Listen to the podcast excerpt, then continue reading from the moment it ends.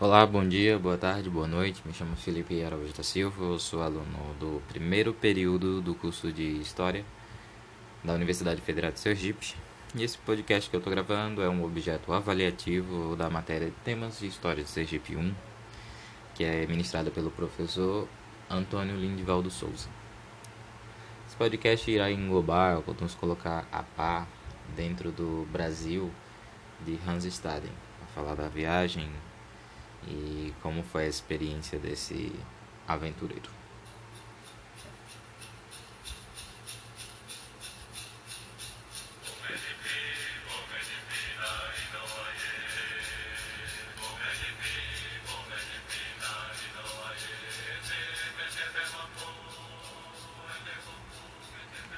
Primeiramente eu vou falar um pouco sobre o livro, é, a versão original do livro, ele o, o, na verdade ele é um relato né? O livro é um relato do próprio Hans Staden que ficou aqui preso por uma tribo tupinambá.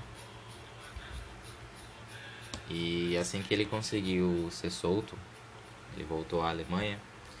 E lá na Alemanha muitos escritores eles coletavam os relatos dos viajantes. Um desses coletores era um, um, uma pessoa chamada Johann Dryander ele é um catedrático, médico, anatomista, matemático e astrônomo, que foi nomeado professor de matemática e medicina da Universidade de Marburgo. Segundo o próprio Dryander, ele editou, corrigiu e aperfeiçoou, quando necessário, o relato de Hans Staden. O, o frontispício, a, a, a capa original, o título original do livro, é um pouco comprido o nome é História Verídica e Descrição de uma Terra de Selvagem, Nus e Cruéis, Comedores de Seres Humanos, situado no Novo Mundo da América, desconhecido antes e depois de Jesus Cristo, e desconhecido aqui nas terras de Hessen, visto que Hans Staden, de Homberg, o conheceu por experiência própria. E agora publica esse livro com as suas, impress... com as suas impressões. É um, um nome bem grande, mas era algo comum para os livros dessa época ter esse, esse título bem grande. E assim, esse livro ele foi um sucesso na época porque ele faz uma descrição bem, bem minuciosa sobre o banquete antropofágico. É tanto que ele foi. ele ganhou versões tanto em holandês, em latim, em flamenco, é, é, no próprio inglês, francês, e teve até edições piratas, que nem, nem o nem o próprio Hans Stadicum ganharam nada com, com a divulgação desses livros piratas. Esse livro ele teve uma importância muito grande, uma importância crítica, principalmente por parte dos historiadores da época, pois se tratava de um objeto factual, era algo que tipo retratava com, com minúcias, com verdade de como acontecia é, é, o, o banquete antropofágico, como viviam os indígenas, porque naquele tempo, muitos dos viajantes eles contavam muita mentira porque queriam ganhar dinheiro às custas de, dos escritores e desses relatos. Era um, acontecia de ter muito relato falso. Aqui no Brasil, a versão que mais ganhou credibilidade por ter sido bem traduzida foi por um botânico suíço chamado Albert Lofgren é considerado uma das melhores versões, porque uma das melhores versões, perdão, porque ele foi traduzido diretamente do original alemão. Ele é, esse livro é, é a versão de 1557, próprio ano que foi escrito o livro. Esse livro ele tem uma influência muito grande aqui no Brasil, é, com Oswald de Andrade, Tarsila do Amaral, dentro do movimento antropofágico, o próprio Abapuru da Tarsila do Amaral é um retrato do, do, do, do índio tupinambá, o comedor de gente, né? Pois bem, agora vamos falar um pouco sobre o próprio Hans o Hans Staden né? Como eu já disse, ele é um, um, um alemão que nasceu na cidade de Homberg, no atual território da Alemanha, na verdade. Né? E não se sabe muito bem qual a idade, mas em, em determinado momento da vida dele, ele decidiu viajar pra, de Bremen para Lisboa. E ele chega lá em Lisboa no, no ano, em abril de 1548. A vontade dele mesmo era partir para a Índia, porque ele tinha a vontade de conhecer a Índia, saber como era, ouvia falar muito sobre a Índia e tudo mais. Mas infelizmente o, o, a, a, navegação que, que caminharia para a Índia ela já tinha saído. Aí ele fica um pouco assim, meio cabisbaixo, e, mas assim, ele descobre é, que ele poderia vir ao Brasil porque estava saindo uma embarcação de lá de Lisboa em direção ao Brasil. Aí ele pega esse barco e chega aqui no território brasileiro em maio de. Ele sai de lá, na verdade, em maio de 1548 e no dia 28 de janeiro de 1549 ele chega ao Cabo de Santo Agostinho. E logo que eles chegam, eles descobrem que tem uma cidade em Pernambuco chamada Igaraçu, que ela estava sob ataque dos índios Caeté. Existiam 90 colonos que estavam sitiados e eles o próprio governante da, da capitania de Pernambuco, que é o Duarte Coelho, ele pede ajuda tanto do Hansestaden quanto de todos aqueles que vieram nessa expedição. Dentro desse episódio, é, no livro detalha bem como, como era o, o, a forma que os índios se protegiam, os índios com flecha de fogo, as fogueiras com pimenta estrategicamente posicionadas para que o vento levasse a fumaça e deixasse o, o, os inimigos com os olhos ardendo sem respirar. Essa foi, essa foi a primeira viagem do, do Hans Staden para o Brasil. O nome do livro é Duas Viagens ao Brasil, de Hans Staden. Logo após que essa, essa batalha, ele ainda sobe, sobe para a região da Paraíba ou do Maranhão, e lá eles encontram uma navegação francesa, pra, só para situar o, o as embarcações portuguesas, ela, os portugueses, né, eles tinham uma certa rixa com, com os franceses por questão da dominação do território. Aí nesse encontro da embarcação de Hansestaden com a embarcação francesa rola o maior tiroteio e eles saem na pior. E aí depois disso eles decidem voltar, decidem voltar para Portugal. Aí Hans em volta para Lisboa, mas da Lisboa, de Lisboa ele se muda para Espanha. E em 1550 é, é, ele parte para Sevilha, na Espanha, né? Ah, só que aí ele, aventureiro que era, ele decide vir para o Brasil novamente. Só que dessa vez ele não vem para o território Brasil português, ele vem com a expedição de Juan de Sanabria que ele pertencia ao Brasil espanhol.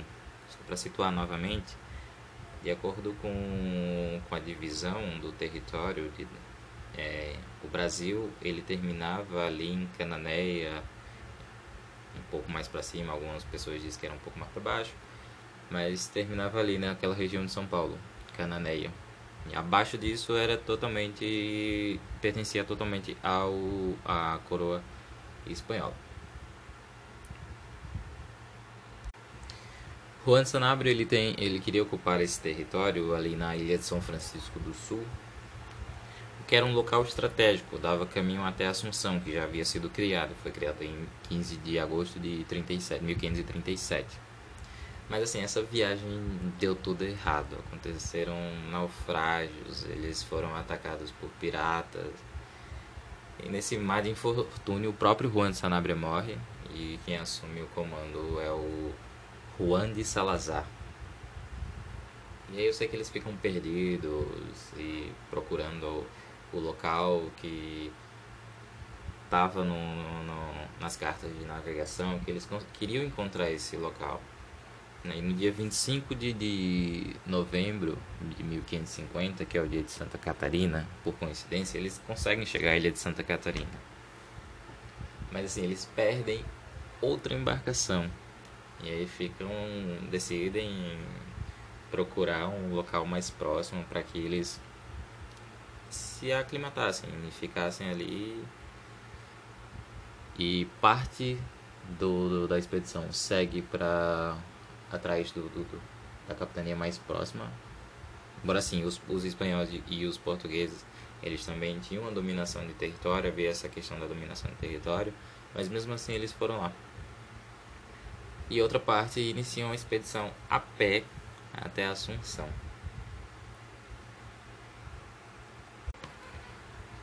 Essa localidade, São Vicente, ele é um local que dá origem a, a São Paulo. Era onde se situava o Porto dos Escravos. E aí nessa expedição, eles indo para esse local, São Vicente, assim, o, o, os, a, a expedição que Hans Staden estava era uma considerada inimiga, né? Porque, como eu já disse, é, os portugueses tinha a questão da dominação do território, tinha aquela questão ali de Cananéia ser o, o limite, mas mesmo assim eles vão.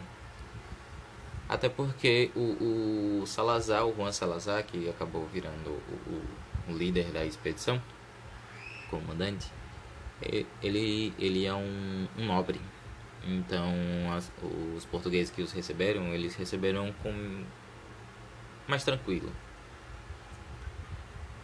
já o Hans Staden, como era alemão, ele foi tratado de uma forma mais neutra, mais tranquila.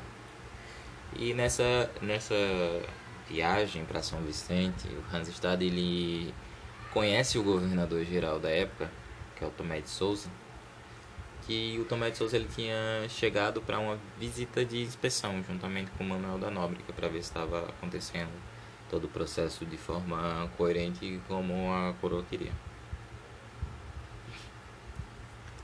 O Hans Staden, detalhe para isso tudo, é que ele era um arcabuzeiro. O arcabuz é uma arma, um, um, uma que dispara é, uma bola de fogo muito grande, que inclusive os próprios indígenas tupinambás chamavam de pau de fogo. Ele era um arcabuzeiro, e aí ele foi chamado pelo próprio governador para fazer guarda de um território perto da ilha de São, perto de São Vicente, na ilha de Santo, de Santo Amaro. Nessa ilha fica o fica próximo do canal de Bertioga, que naquele tempo era um ponto estratégico, era um ponto que dividia os tamoios do Pinambá, que, que viviam no Rio de Janeiro, e a, dali do desse desse ponto para baixo viviam os tupiniquins, que ficava no território de São Paulo. Os tupinambás, eles eram amigos dos franceses. E os tupiniquins, eles eram amigos, eles faziam, tratavam de comércio com os portugueses. E assim, tem uma parte muito importante no, no, no, no livro que ele, o próprio Hans Staden fala que deve se tomar cuidado porque os tupinambás costumam ir para esse local duas vezes por ano. É, o loca, é, é os, as datas que mais se deve prestar atenção, porque eles iam para coletar as penas de guará, fazer a pescar e tudo mais. E na outra vez é, é, eles iam para roubar mandioca. As penas do, dos guará eles utilizavam para fazer os mantos sacerdotais. E, e da outra vez que eles vinham na, no tempo da colheita da mandioca, eles iam para é, pegar a mandioca mesmo com o intuito de fazer o cauim. Cauim é a bebida do dos tupinambás que faz parte do todo o ritual, ritual antropofágico, antropofágico que eu irei falar um pouco mais na frente. É exatamente nesse nesse território, nesse limite entre os tupinambás e os tupiniquins, os portugueses criaram o Forte de São Felipe. Mas assim, nenhum soldado, nenhum soldado português nem queria ficar nesse lugar porque era um, um lugar de conflito entre os tupinambás e os tupiniquins. A Hans Staden, aventureiro que era, né? Ele é escolhido para ficar entre o, como líder dos canhões e também na, no, no forte na, na, na parte dos arcabuz só mirando para que nenhuma guerra mais acontecesse, não fosse saqueado nem nada. Em janeiro de 1554, Hans está na mata, atrás do, de um de um índio que ele tinha, ele tinha um, tinha um índio e aí ele foi atrás desse índio para encontrar com esse índio para pegar alimento para levar. Só que aí do nada ele ouve o, o canto do, dos tupinambás e os tupinambás ele, eles arrancam a roupa do, de Hans Staden, ferem a perna dele, metem um, um, uma paulada na cabeça dele e, e, e levam ele e leva ele para a sua tribo. Aí o Hans Staden ele relata no livro como foi essa viagem, essa viagem ainda teve uma perseguição dos próprios portugueses que foram atrás, mas os, os Tupinambá estavam indo rápido demais e a viagem se seguiu durante dois, três dias até chegarem a Ubatuba, que era o local da, da tribo. Chegando lá, o, o, o Hans Staden, ele, ele tem que chegar pulando e, e dizendo, é, pulando e dizendo bem assim, a vossa comida chegou. E tinha uma questão, uma relação muito interessante que, assim, na hora da captura, a, o, o, o Tupinambá que primeiro tocasse no inimigo, independente se fosse português, ou se fosse tupiniquim, ou se fosse tapuia, é, o primeiro o índio que tocasse no, no, no, no esse inimigo ficaria, era, seria o dono do, do, o dono desse inimigo. E aí ele chegava na aldeia pulando e dizendo, a vossa comida chegou. E logo quando ele é introduzido dentro da aldeia, mulheres e crianças batiam, ele estava com amarrado numa corda e aí ficavam puxando de um lado para o outro, jogavam pedras, casca de frutas e eles ficavam se mordendo, os índios ficavam se mordendo, indicando que ele iria ser comido. Depois dessa desgraça toda, ele é bem tratado. Ele é bem tratado. Ele, ele é. O, o, os próprios chefes eles dispõem as suas esposas ou a filha, ou a pessoa que o capturou, que tem como dono dele, ele oferece a filha ou a esposa para que ele despoje com ela. Esses índios tupinambás, eles eram. Eles praticavam a antropofagia. Antropofagia é simplesmente comer gente, só que, que com um intuito, uma questão significativa, um ritual. Os indígenas que habitavam aqui o território brasileiro, eles eram basicamente, eles tinham uma relação de parentesco, mas eles não gostavam muito da paz, eles gostavam mesmo de guerrear. Era, era uma, a guerra é algo sagrado para o povo tupi. E mais sagrado ainda era quando eles comiam a, a carne do, do inimigo, porque ele criava esse ciclo de, de, de que a vingança do, da, da pessoa que foi comida ela voltaria no futuro para se vingar daquele, da, da, daquele que o capturou era algo muito sagrado. Para um guerreiro tupinambá ser enterrado na terra e ser comido por verme era algo assim, estava em última ocasião, era algo degradante mesmo para eles.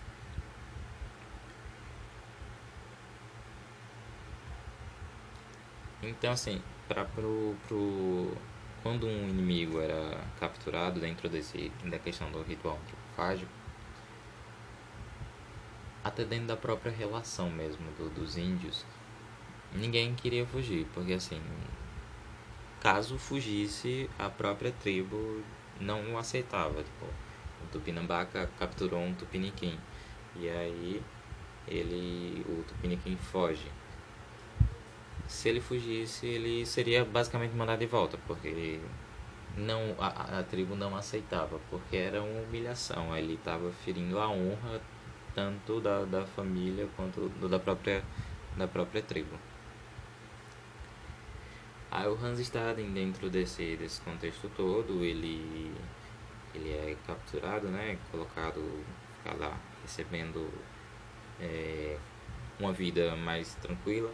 Inclusive ele é oferecido, ele só não morreu antes porque ele foi dado como, como presente para um outro chefe que esse chefe já tinha presenteado o seu captor com, com um português anteriormente. Aí esse, o, a pessoa que capturou Hans, ele ofereceu para esse chefe como um gesto, um gesto de, de ó, você me deu aqui daquela vez, agora eu tô te dando ele como presente também. Hans Staden dentro do também ele fica dentro da já capturado, ele fica doente. Ele fica doente e, e ele é um xamã, ele vem e, e passa um remédio em Hanstaden até que Hanstaden fique bem. Como eu disse, ele era bem, eles eram bem tratados, existe uma questão de regalias e tudo mais. E assim, uma coisa que Hans Staden fez foi sempre mostrar a questão da, da fé dele. Tem tem um episódio que um chefe chamado Nhapepo Açu que ele diz que o irmão dele está doente, toda a família está doente, pede para que Hans é, conseguisse com Deus a cura de todos eles. Aí Hans fala, é, vocês estão doentes porque vocês querem me comer, mesmo eu não sendo seu inimigo, porque ele já havia dito que ele não era português, Hans era alemão e os tupinambás eles eram aliados dos franceses, os tupiniquins dos portugueses. E ele já tinha dito, já tinha falado já com basicamente todos que ele não era português, que não tinha por aqui porque ele comer. E aí tem uma, um, um episódio que ele fala, né? Que ele é, ma, que ele é maí, ele tenta se passar por francês. E os, os indígenas, os tupinambás chamavam ele, os franceses de maír, mas significa papagaio falante, e chamavam os portugueses de peró. Esse é um fato só, só para destacar aqui. Aí ele avisa, ele diz que ele é Mair e tenta a todo custo. E tem um episódio lá que um francês que vai fazer uma, umas trocas com esses tupinambás, o, o próprio chefe pergunta, ó, ele está dizendo que é francês. Você confirma? que ele é francês. E aí esse francês fala com, com, com Hans Staden, mas Hans Staden não, não, não desenvolve bem o francês, por ser alemão, claro. E aí ele diz, não, isso aí é peró, pode, pode comer. Aí voltando. E Hans Staden diz, vocês todos estão doentes porque vocês querem me comer. Sua desgraça está acontecendo por conta disso. E aí eles insistem, eu sei que alguns desse. O, o irmão, o irmão desse chefe ele morre. E algumas outras pessoas da família desse chefe morrem e ele volta a falar com Hans Staden para dizer que falasse novamente com Deus, porque ele tinha medo de morrer. A mulher dele também estava doente e estava com medo da mulher dele também morrer.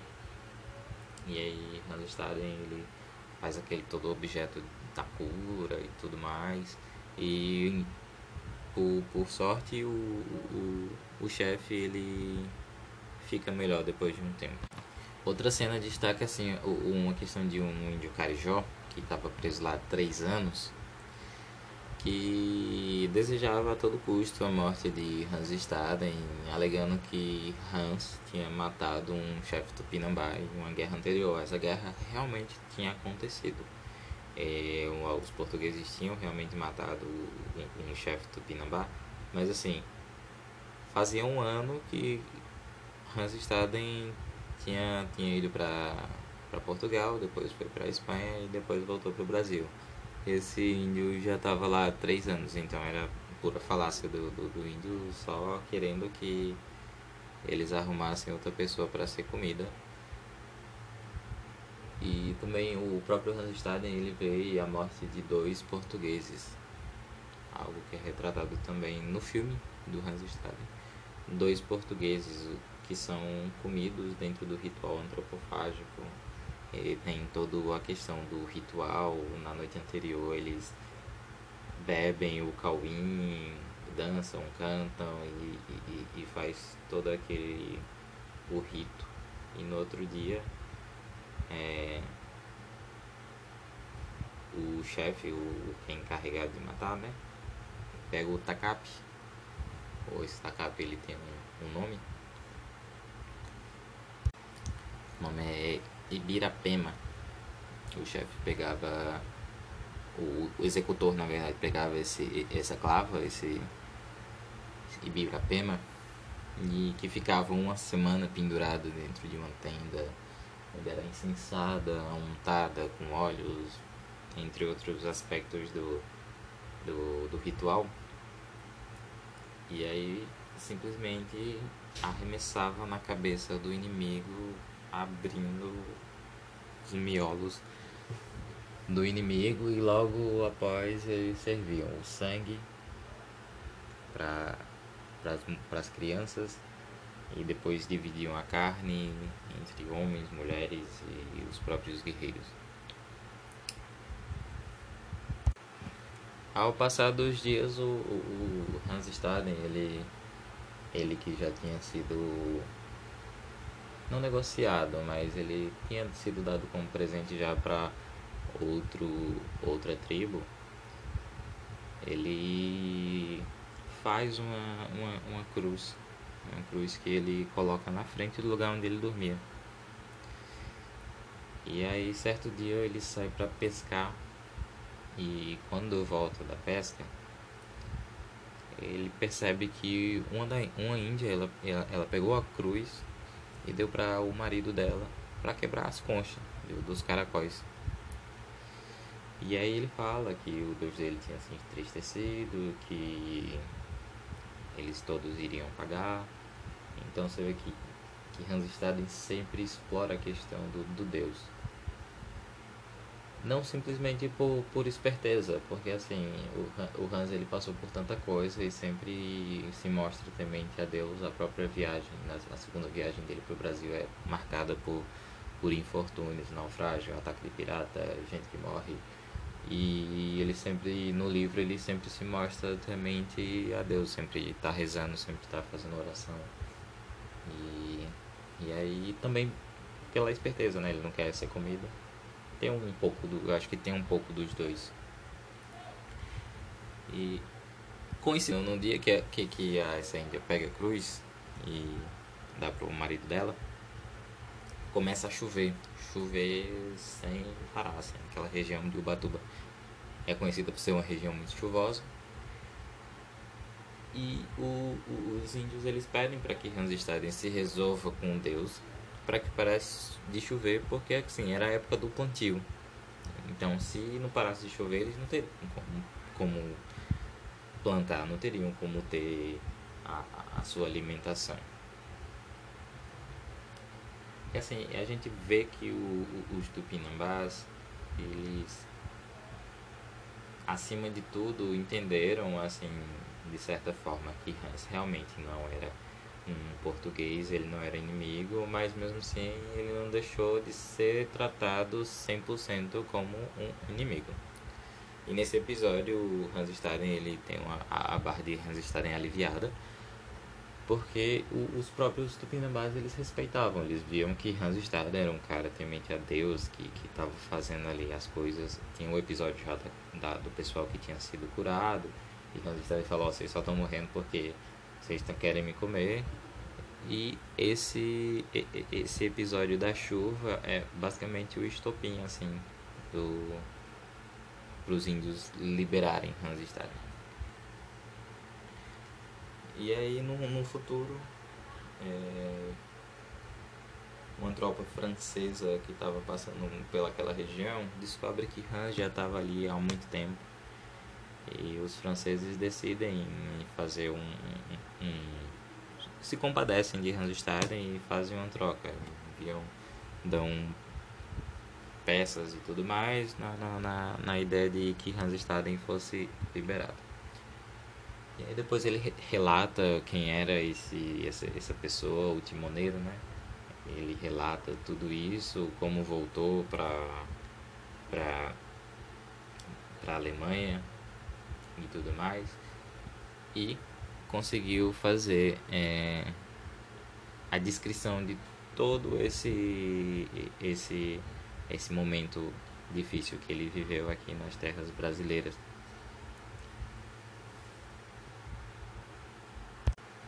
Como eu já disse, né, esse relato ele é importante porque ele detalha minuciosamente de, de forma que a historiografia ela tem, ela tem que olhar para para esse momento e analisar os detalhes, enxergar o, o papel do, dos indígenas, o povo que é cheio de cultura, um povo que tem a sua questão de hierarquia, de socialização, de civilização, porque às vezes a história é retratada de uma forma muito pluralizada em questão aos indígenas, é sempre que todos os índios são canibais, até porque não é canibalismo, é, é antropofagia.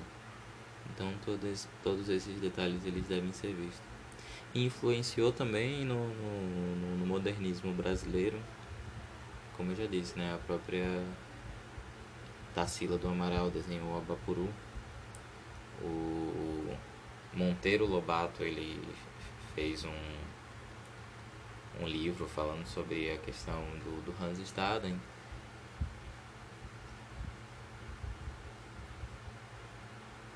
E o próprio e o Cândido Portinari também, ele fez 26 gravuras baseadas na, nas gravuras originais do, do livro do Hans Staden.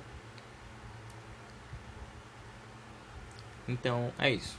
Esse é o meu podcast falando sobre o livro Duas Viagens ao Brasil.